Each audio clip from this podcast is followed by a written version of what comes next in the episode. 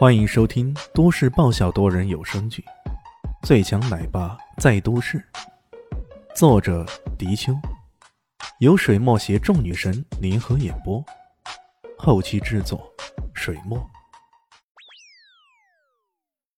第八百零四集，陆纯纯这时候才惊魂未定，带着几分惊喜的说道：“李先生，是你啊！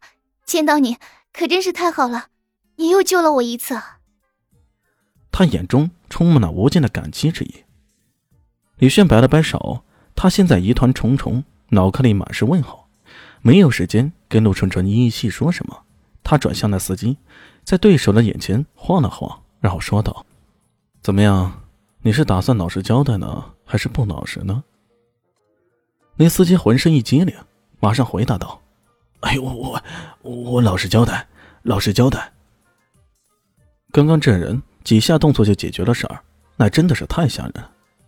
面对两支枪的威胁，居然能够轻描淡写的化险为夷，而且刚刚揪起两个人，将他们的脑袋狠狠撞在一起，那一动作可是要人命呐！司机相信，假如自己说半个不字儿，那家伙会毫不犹豫的扭断自己的脖子的，吓人呐，实在太吓人了。是谁派你们来的？这。这个是是贺美莲派我们来的。贺美莲，这名字听都没听过。李炫转过头去看着陆晨晨，他也是一脸茫然的样子。显然他也没听说过这名字。那司机战战兢兢的说道：“那那是陆家的媳妇儿，二少奶奶。”嗯，李炫这回可想起来了。这岂不正是陆鹤时、陆信阳的妻子？可这个人，他怎么对陆晨晨下手？奇怪了。那个人有没有跟你说过什么理由？什什什么理由？李迅侧着头，稍微想了想，大概也是自己问的过于简单了，便解释一下：有没有说过是因为什么而对这位小姐下手？没呢，这种事儿我们怎么敢随便问呢？我们只是负责执行任务而已。这猜想跟李迅的想法差不多。一般来说，这些出面的家伙多半只负责执行任务，至于任务背后的是什么，他们也不知道，也不想知道。要不然知道太多，下场可都不会太好的。再将那光头弄醒，询问一下这两人，结果也都差不多。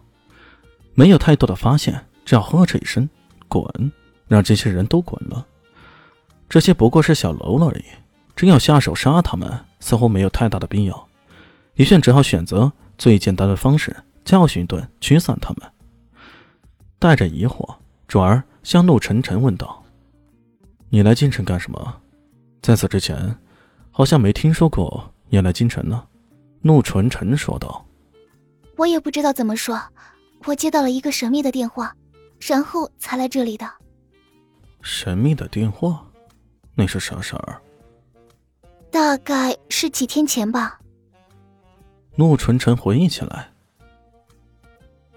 当时正是深夜，我突然接到了一个电话，在电话里头，那人告诉我，我爷爷还在世上，让我到京城来。接头的暗号是幺六二五。居然还有街头暗号啊！不过李炫觉得陆纯纯有点太过轻信于别人了。哎，等等，爷爷还在世上，姓陆的，还有街头暗号，这难道这陆纯纯的爷爷就是陆明云？他是陆家的后人，而他的父亲正是陆明云的私生子。如果真的是这样，这这世界可真的太小了。而且这一切又显得太过于巧合了呀？难道真的是踏破铁鞋无觅处，得来全不费工夫吗？慢点，慢点。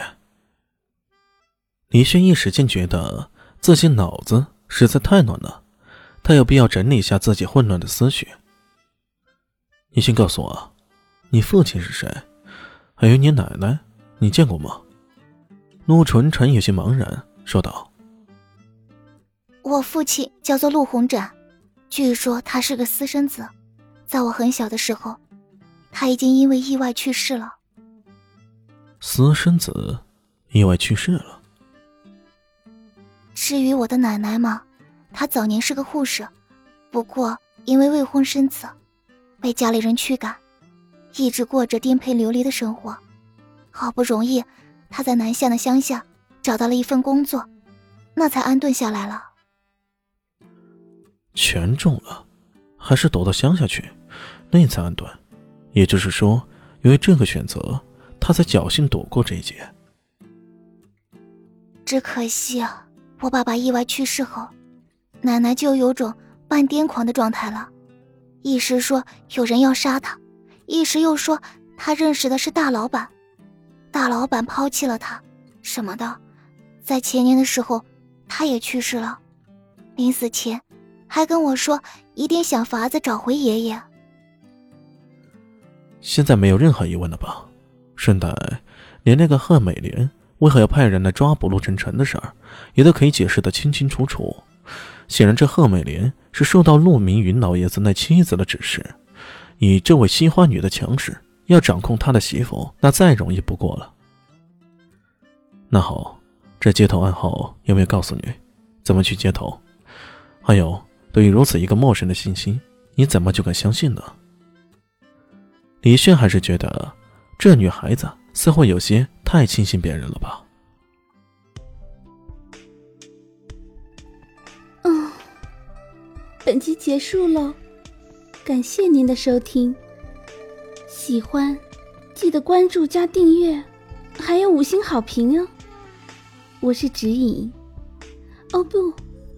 我是周伟莹，我在下集等你哦。